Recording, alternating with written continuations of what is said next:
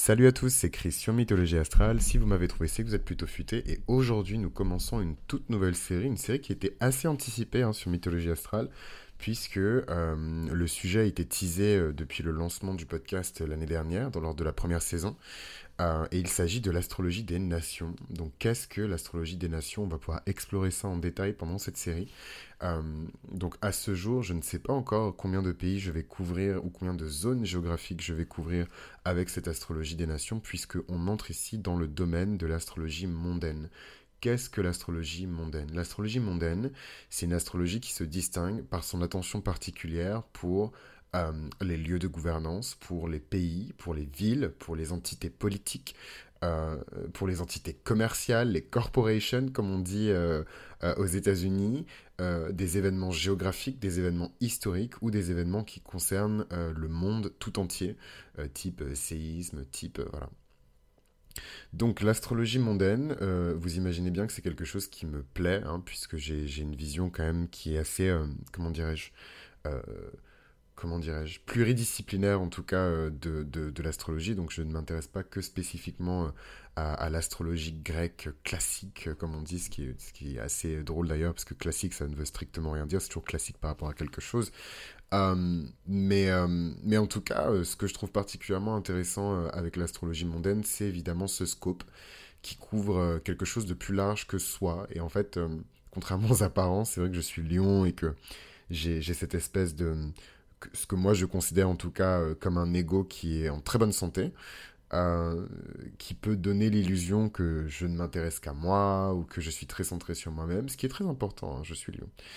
Euh, mais en vérité, ce qui m'intéresse par-dessus tout, c'est vraiment l'astrologie mondaine et l'astrologie qui, qui, qui, entoure quelque part des choses plus grandes que l'existence humaine, qui au final n'est pas si longue que ça quand on observe l'histoire de l'humanité.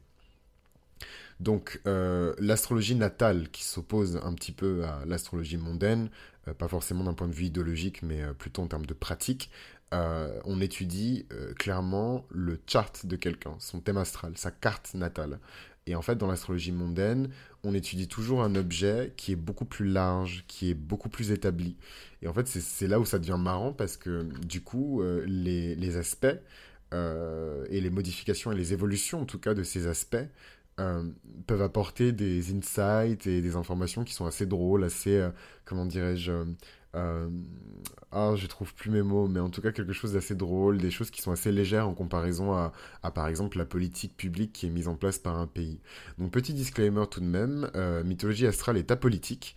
Et donc l'idée, ce n'est pas de rentrer dans des débats politiques ou de, questionner les politiques publiques de la France, entre 1960 et 1980 ou de questionner la politique étrangère de l'Italie euh, pendant l'entre-deux-guerres. Voilà, c'est absolument pas le but. Évidemment, avoir quelques connaissances en histoire, ça permet évidemment de, voilà, de bien situer les époques et de, de pouvoir identifier le contexte euh, socioculturel d'un pays sans que j'ai besoin de faire tout un disclaimer. Et c'est vraiment ce qui m'épuise sur Internet et particulièrement euh, ouais, sur Internet, euh, pas forcément par rapport au podcast, mais même euh, à l'époque, quand j'écrivais encore des articles, c'est ce truc de devoir tout le temps tout expliquer, tout réexpliquer, tout contextualiser. C'est pour ça que quand certaines personnes me parlent de cours, je vous corrige tout de suite. Je n'ai absolument pas la patience d'un professeur. D'ailleurs, shout out à tous les Patreons et shout out à tous les professeurs. Parce que c'est vraiment un métier d'amour, c'est un métier de sacrifice, d'abnégation. Euh, et d'amour de l'humanité. Donc vraiment, shout out à tous les professeurs et tous les enseignants qui écoutent le podcast parce que vraiment, euh, voilà, c'est vraiment juste gros big up et euh, gros shout out à vous tous parce que moi, je j'ai clairement pas la patience en fait. Donc je suis désolé, mais des fois, je vais juste skipper, je vais vous renvoyer à Google. who is your best friend? Voilà, pour situer un petit peu des, événements historiques, parce que j'aurais pas le temps dans le cadre d'un seul euh, euh, podcast ou d'un seul épisode de contextualiser à chaque fois euh, chaque époque, chaque événement historique, etc. Donc l'astrologie mondaine, vous vous doutez bien que si elle nous donne des éléments sur des états, sur même des, des, courants artistiques, sur des albums, la sortie de certains albums. J'adore l'astrologie mondaine, puisque la sortie de certains albums, évidemment, euh, que ça correspond à euh, une certaine position des astres dans le ciel. Il y a évidemment euh, des périodes et particulièrement des dates qui sont clés pour envoyer un message à l'humanité. Et pour certaines sorties d'albums, certaines sorties de films, notamment les films qui sont considérés comme cultes aujourd'hui, vous vous doutez bien que dans l'astrologie, il y a des aspects qui favorisent évidemment la diffusion de ces messages euh, et qui permettent de les étendre au, plus grand nombre et d'avoir cette espèce d'effet ricochet qui au final ancre ces œuvres-là beaucoup plus longtemps euh, dans, l'histoire et, en fait des legs pour la postérité. Euh, l'astrologie mondaine, donc vous vous en doutez bien, dépasse en fait le champ de gravité des planètes. Et d'ailleurs, je trouve que l'astrologie mondaine, quelque part, c'est le point de jonction euh, le plus intéressant entre les personnes qui ne croient pas du tout à l'astrologie et qui, ne s'y intéressent pas, euh, et les personnes qui s'y intéressent voilà, de manière un peu curieuse. Ouh là là, mais qu'est-ce que c'est l'astrologie? Ça a l'air pas mal, est-ce que ça se mange? Voilà. Euh, ces personnes-là, généralement, ne sont pas forcément friandes de, de, ce qui se passe dans les magazines de, de, de mode, les magazines lifestyle, etc., mais s'intéressent pas mal à l'astrologie mondaine. Donc pourquoi Le pourquoi euh, l'intérêt de, de, l'astrologie mondaine. Euh, pourquoi on s'intéresse à l'astrologie mondaine? Euh, En fait, de manière très claire, hein, c'est une astrologie qui permet de prévenir les événements mondiaux. Voilà, les séismes, les cataclysmes, la guerre, la paix aussi, euh, l'astrologie mondaine, elle est revenue sur le devant de la scène justement pendant toute cette crise sanitaire. Et je vais pas prononcer le nom de cette putain de maladie parce que j'ai pas envie que ma chaîne soit censurée par euh, je ne sais qui ou je ne sais quoi, voilà. Euh, mais quand cette crise s'est produite, il y a eu évidemment un retour de l'astrologie mondaine. Déjà, l'astrologie tout court a eu un espèce de boost en fait et de bond en avant euh, et l'astrologie mondaine est devenue encore plus importante qu'elle ne l'était déjà puisque les gens se posaient des questions toutes simples hein, euh, euh, telles que quand est-ce que tout ça va s'arrêter? Pourquoi est-ce que tout ça est en train de se produire? Comment est-ce que ça va évoluer? Et, et encore une fois quand est-ce que ça va s'arrêter? Et du coup, ça rentre évidemment dans l'utilité première de l'astrologie, qui est, une, qui est une, une forme parmi tant d'autres de divination, euh, dans son essence.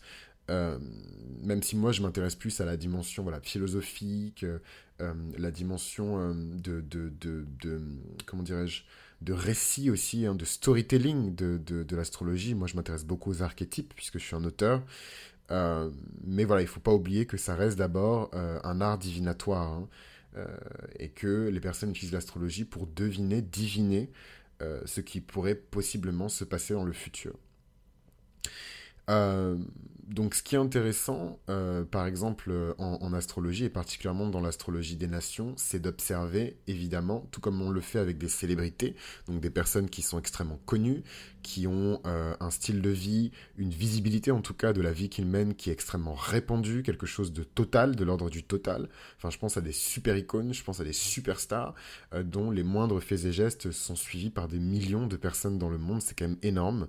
Euh, et en ça, euh, ça, enfin en ça en tout cas, on peut contextualiser dans le chart de ces personnes-là des aspects qui sont beaucoup plus, euh, comment dirais-je, perceptibles, des aspects qui sont beaucoup plus compréhensibles quand on utilise le prisme que sont ces personnes-là, plutôt que en, étudiant par exemple un thème isolé d'une personne lambda. Et c'est pas du tout pour dire que les personnes lambda, elles sont moins intéressantes et qu'elles ont moins de valeur que les personnes qui sont connues. c'est juste pour dire que voilà, c'est ces personnes qui sont très connues, très reconnues, très visibles, euh, on peut observer, en tout cas, étudier leur chart avec beaucoup plus d'acuité. Euh, qu'une personne qui, est inconnue au bataillon, voilà, elle sortait faire les courses, elle est rentrée chez elle, elle a coupé une pomme et elle a bu un grand verre d'eau. Euh, donc je prends un exemple pas bidon, hein, parce qu'on est en plein dans, ça, et d'ailleurs je pense que 2022, 2023 et jusqu'à la sortie de Pluton du signe du Capricorne va être extrêmement intéressante pour euh, l'observation en tout cas de, la géopolitique euh, euh, mondiale, que ce soit les États-Unis, plus largement l'Occident, et d'autres pays qui sont identifiés comme des pays, par exemple, en voie de développement, ou des pays qui sont hors, en dehors de l'Occident. J'ai pas envie de dire l'Orient, parce que ça fait vraiment pitié, et je suis pas un orientaliste. donc par exemple, les États-Unis sont en train de vivre leur retour de Pluton actuellement. Voilà, et donc ça c'est quelque chose qui n'arrive que tous les 250 ans, le retour de Pluton. Et en fait, c'est la première fois que qu'un c'est pas la première fois qu'un pays vit son retour de Pluton, mais en tout cas, c'est la première fois que les États-Unis d'Amérique vivent leur retour de Pluton. Et quand on sait à quel point euh, ce qui se passe aux États-Unis a une influence et un impact sur le monde, évidemment, tous les astrologues du monde entier, peu importe d'ailleurs euh, leur dénomination et ce à quoi ils s'intéressent, euh, que ce soit des astrologues védiques, des astrologues africains, des astrologues du Fa, euh, les astrologues euh, d'Amérique latine, notamment amérindiens, des astrologues d'Amérique du Nord, des astrologues, voilà, c'est vraiment tous les astrologues du monde, les Indiens, les Africains, les, astrologues, comment s'appelle, bah, d'Europe de, de l'Ouest et un peu de tradition helléniste et hellénistique, je ne sais jamais quel terme utiliser, helléniste, hellénistique, peu importe, euh, tout le monde s'intéresse au retour de Pluton des États-Unis et tout le monde sait que ça va avoir un impact retentissant euh, sur la géopolitique mondiale et sur le monde entier. Donc là, j'aime parce qu'on rentre vraiment euh, dans la partie intéressante de l'astrologie, celle dans laquelle je baigne euh, en permanence d'ailleurs, et, c'est vraiment pas pour juger qui que ce soit, ni pour me positionner comme quelqu'un qui sait les trucs. Voilà, obligé de se battre pour pas que les gens aient de, complexes d'infériorité, c'est quand même dingue. Euh, mais c'est vrai que je baigne beaucoup plus dans cette astrologie-là que dans l'astrologie signe solaire, tu es gentil, tu es méchante. Signe lunaire, tu es gentil, tu es méchante. Signe de Vénus, tu as rencontré un gars, tu as rencontré une. Voilà, c'est beaucoup plus dans cette astrologie-là que je baigne euh, que dans, dans, dans, dans, l'astrologie euh, mainstream, gala, voici et compagnie. voilà, donc en tout cas, voilà les thèmes et les thématiques qu'on va aborder sans prétention aucune dans cette série sur l'astrologie mondaine. Et je suis très content parce que j'ai réenregistré l'épisode de présentation euh, sur l'astrologie mondaine. Et je suis très content parce que celui-là, il est beaucoup plus intéressant que le, brouillon que j'avais enregistré, qui va rester un brouillon. Mais en tout cas, dans cette série, euh, on va étudier euh, certains pays en se basant évidemment sur leur déclaration d'indépendance pour par exemple les États-Unis, puisque c'est la, la, date à laquelle les États-Unis d'Amérique euh, sont nés en tant qu'entité. Euh, on va s'intéresser évidemment à la notion d'égrégore, puisque euh, vous vous doutez bien que le, thème astral d'un pays concerne, j'espère en tout cas, les habitants de ce pays. Donc les Américains sont directement concernés en tant que citoyens des États-Unis d'Amérique par le retour de Pluton des États-Unis. on va étudier, au-delà des déclarations d'indépendance, toute forme de texte, de loi ou non, euh, qui fait office euh, de, déclaration, en tout cas de naissance euh, d'un territoire, d'un État-nation ou d'un voilà, pays dans le sens le plus moderne du, du, terme. Donc évidemment, l'astrologie mondaine, elle a ses limites, puisque,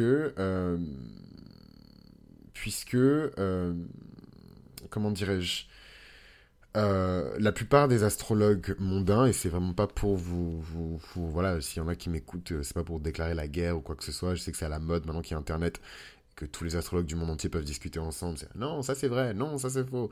Dans la vidéo euh, YouTube sur... et c'est pour ça que je kiffe le podcast. C'est vrai que j'aime pas avoir le feedback des gens, hein, mais au moins le podcast, les gens écoutent, et voilà, ils écoutent. sur YouTube, il y a tout le temps les, les réactions, les commentaires, et c'est super. Hein. Moi, je prends vraiment ça comme une richesse et comme un don, c'est vraiment une grâce hein, de pouvoir discuter avec les gens en temps réel de la réaction qu'ils ont par rapport à un contenu qui est créé. Mais parfois, je trouve que ça ouvre la porte euh, à du manque de respect, ça ouvre la porte à des commentaires qui sont pas forcément toujours pertinents, etc., etc. Et en fait, je sais plus dans quel épisode j'ai parlé de l'exaltation de Pluton dans le signe du Lion. Euh, ce qui est questionné puisque Pluton, euh, excusez-moi, hein, mais ça reste quand même une planète qui n'est plus considérée comme une planète, mais comme une planète naine, qui n'est plus considérée comme une planète naine, mais comme un astéroïde. Voilà, on est toujours en train de décoder Pluton. Euh, et j'avais dit donc que Pluton était exalté dans le signe du lion, ce que je crois vraiment fermement. Et j'ai été attaqué comme ça par une nana euh, qui était Pluton est, dans le... Pluton est exalté dans le signe du bélier. Ok, bye. Et j'étais là, euh, ok, salut, ok, bye. donc ça m'a un peu, ça m'a un peu secoué. Et je me suis dit, waouh, la beauté d'Internet. Euh, et c'est con parce que ça aurait pu être un débat super riche et super fertile, mais je trouve que ce genre de posture au final est super stérile et en fait il n'y a pas vraiment matière au débat quoi. C'est plutôt dans, est exalté dans le signe du bélier. Euh, trois points d'exclamation. Ok, bye. Et j'étais là, ok, ok, bye. Euh, enfin bref, et donc le disclaimer que je voulais faire et les limites que je voulais poser à l'astrologie mondaine, c'est que attention, parce que beaucoup d'astrologues mondains déposent leur opinion comme si c'était des faits. Et en fait, il faut toujours tout questionner, toujours tout approfondir. Et c'est pour ça que je vous dis que vous ne pouvez pas, quand vous êtes sérieux à propos de l'astrologie, vous contenter euh, de contenu euh, euh, sur YouTube, de contenu sur Internet, de contenu, même si je sais qu'on utilise Internet pour s'éduquer énormément, on n'est pas dans l'Égypte antique, d'accord? On n'est pas en train de découvrir et de poser les grands principes hermétiques de, de l'astrologie. on est quand même à 2000 plus, 3000 plus, 6000 plus, 10 000 plus pour certaines civilisations, euh, années euh, d'existence. Donc voilà, donc euh, il y a des livres qui ont été écrits, les cocos, il y a des traités qui ont été faits. Donc vous prenez vos petits sous-sous que vous mettez dans McDo et vous achetez ce que vous devez acheter pour approfondir vos connaissances. Moi, je ne me tiens absolument pas responsable de votre éducation, que ce soit en astrologie ou en, spiritualité. Ça me ouf, ça me, ça me fait du bien de dire ça. C'est comme si je me délestais d'un poids parce que c'est une très grande responsabilité que d'éduquer les gens. Et c'est pour ça que je précise bien que je ne suis pas un prof. Et le jour où je vais écrire ou produire euh, des classes et des cours, vous serez les premiers au courant. Et vous inquiétez pas que je vous ferai bien comprendre que c'est le, le, voilà que je porte le chapeau de professeur et je vous le répéterai assez pour que vous le sachiez. Mais si je ne le dis pas ne le mettez pas dans ma bouche. Euh, voilà. Donc euh, petit disclaimer mais c'est important. Et voilà. Moi j'ai la crainte de Dieu. Et c'est important voilà de, de come clean et d'être clair et concis sur ces questions euh, et, de faire attention parce que l'astrologie c'est un outil, ce n'est pas une religion, ce n'est pas un dogme. Et justement, c'est ce qui est beau dans, dans, cet art divinatoire, c'est que c'est aussi un art euh, et qu'il est souple, qu'il est fluide et que ça sert à rien d'essayer d'imposer des dogmes, d'imposer des lois euh, et d'imposer tout ça.